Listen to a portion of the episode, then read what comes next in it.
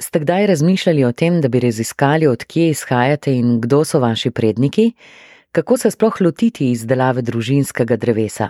Bi ga radi še nadgradili z brskanjem po arhivih oziroma po krstnih, poročnih in mrliških knjigah? Prav gotovo je pri družinskih drevesih tako kot pri pravih. Nekatera so mogočna s trdnimi koreninami ter debelimi debli in vejami, spet druga so skromnejša, ampak vseeno zanimiva. In živa so vse do takrat, ko je živ rod. Rodoslovje je pomožna zgodovinska veda, ki proučuje in zasleduje družinsko poreklo ter vključuje imena živih in preminulih sorodnikov ter kraje, kjer so prebivali. Tako je zapisano na spletni strani Slovenskega rodoslovnega društva. Društvo je ustanovil Petr Havlina, ki mu je potem dolgo let tudi predsedoval. Po poklicu je sicer informatik. Kako pa se je začelo njegovo zanimanje za rodoslovje? Sem imel v službi služben računalnik doma, takrat, ko računalniki, recimo tele IBM, ta pravi računalniki, ne oni igračka stijane.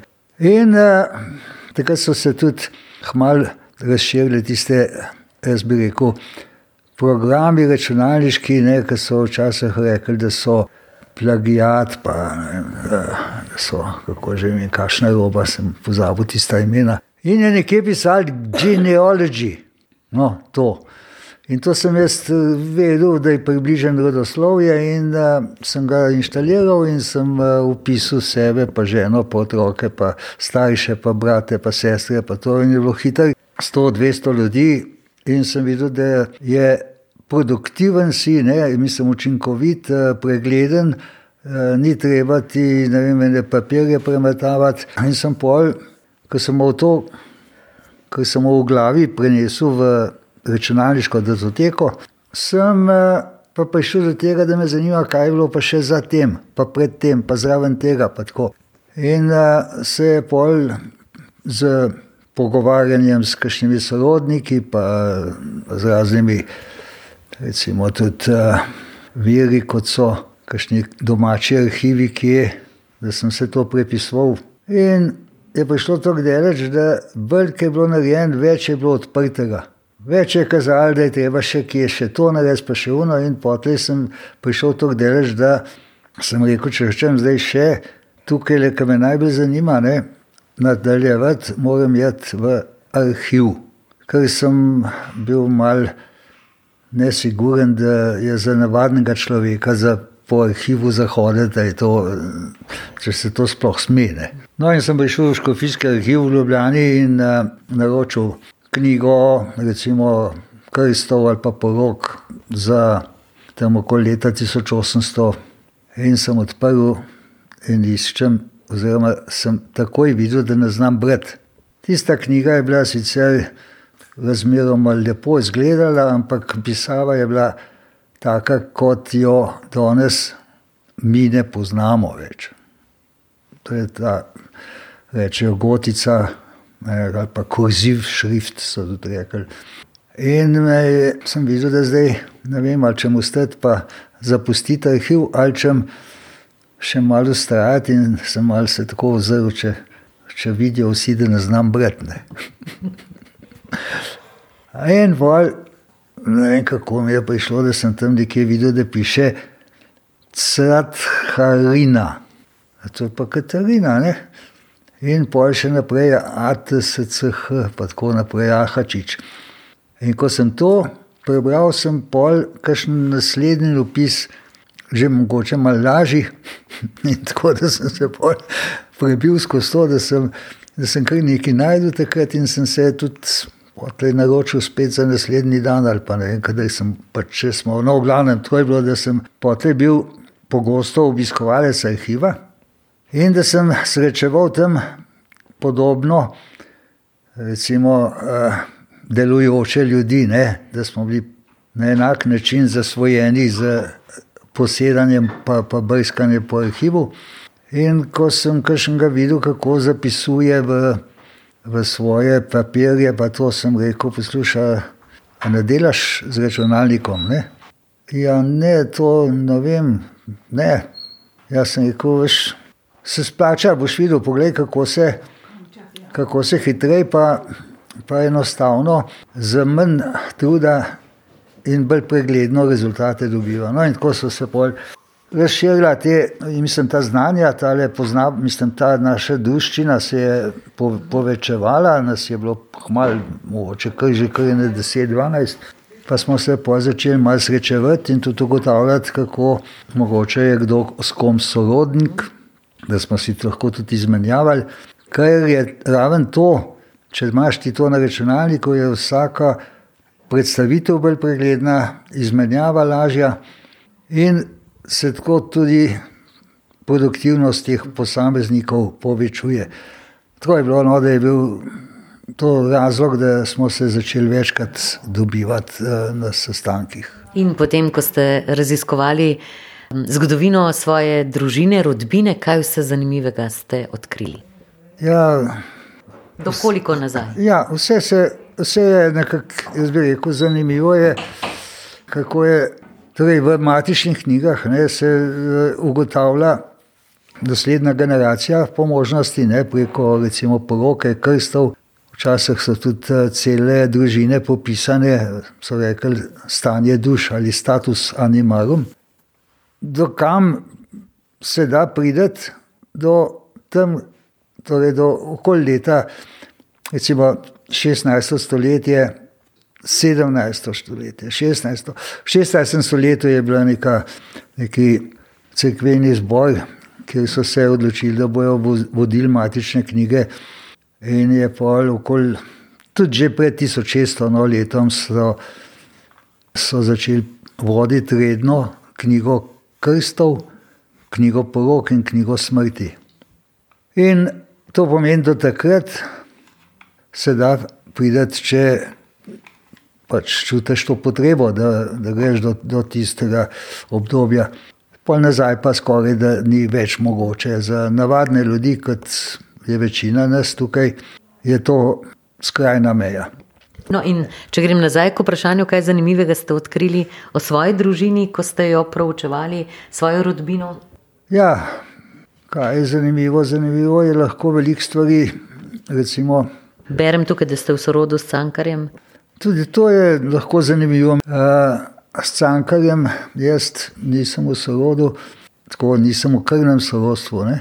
Vsaka taka odkritja, ko se nekaj to poveže, ko se nabere toliko podatkov, ne, da gre v tisoče in deset tisoče in več, ker to računalnik zdrži, to nobena glava ne zdrži, pa noben papir, tako ne, da bi imel neke kartoteke ali kaj podobnega.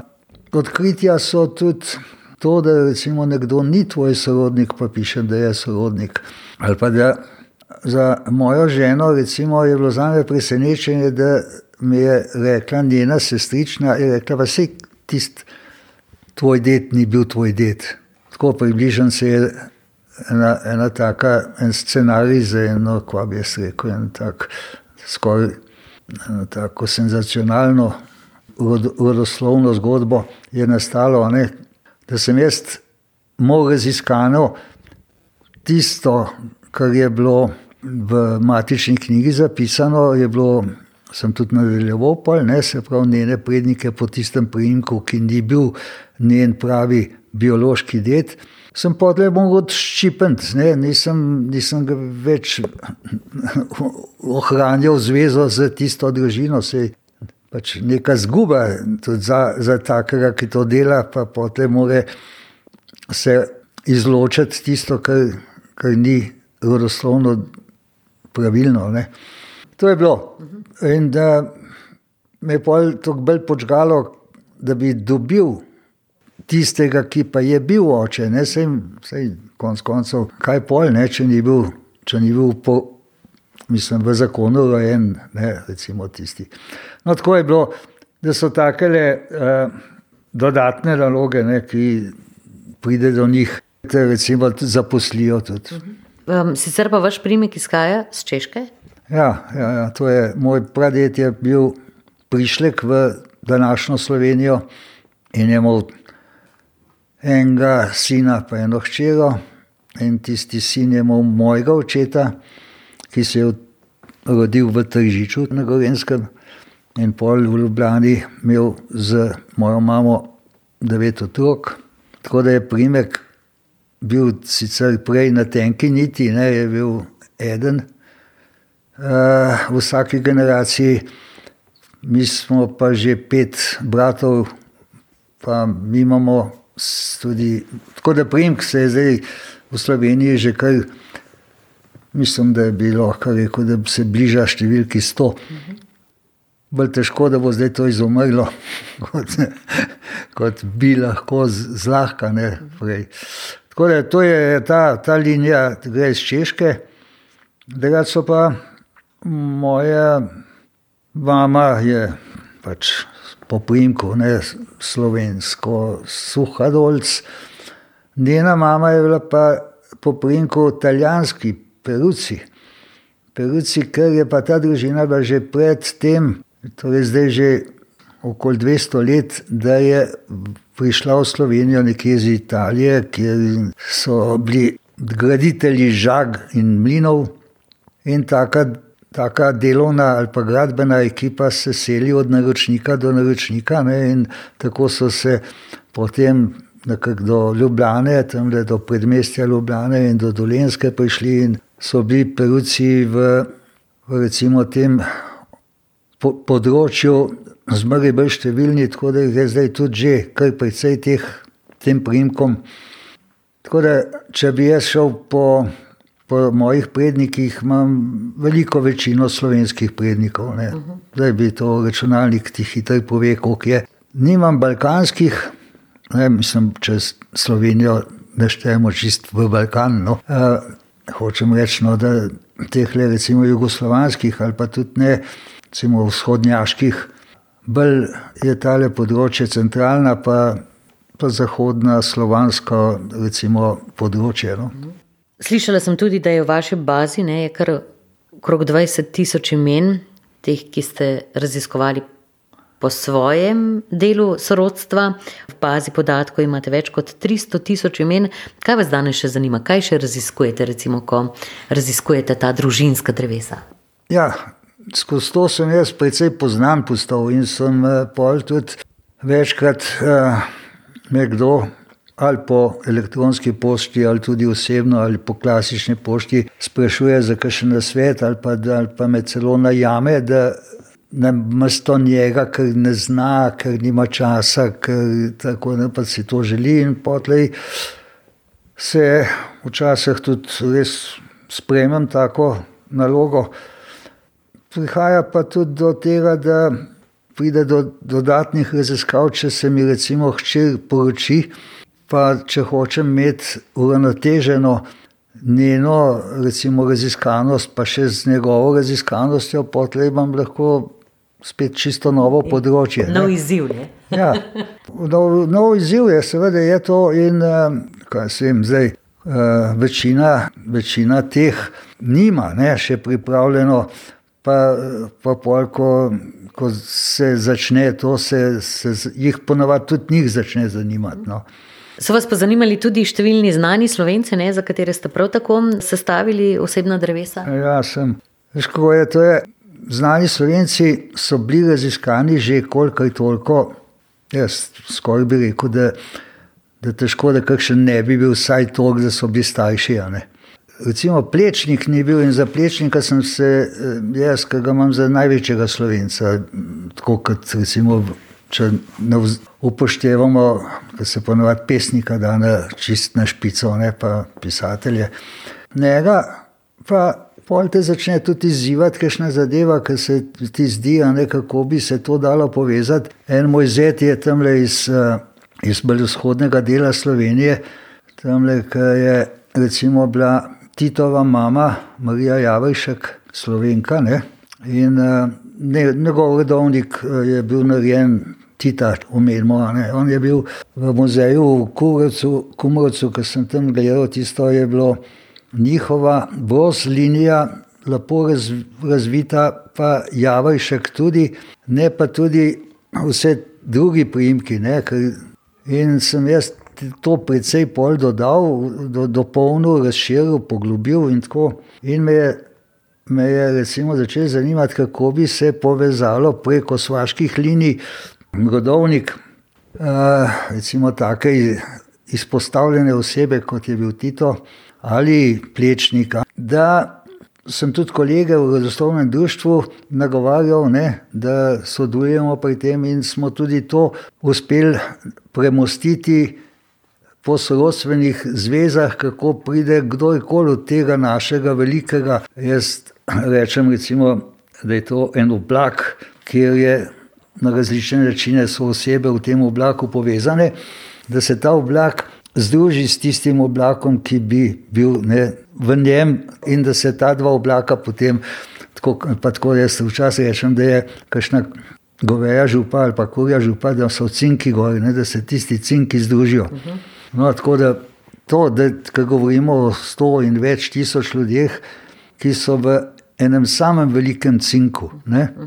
Tako si tudi ti tam in, in si z mano v, po nekih zvezah, ki rečemo, svaških, ne? preko večjih sorodnikov, večjih ne, povezav med bratranci, daljnimi in tako naprej. Rodoslovje zanima danes predvsem starejše ali se zanimajo zanj tudi mladi? Ja, res je, da, so, da je starostno povprečje rodoslovcev razmeroma visoko.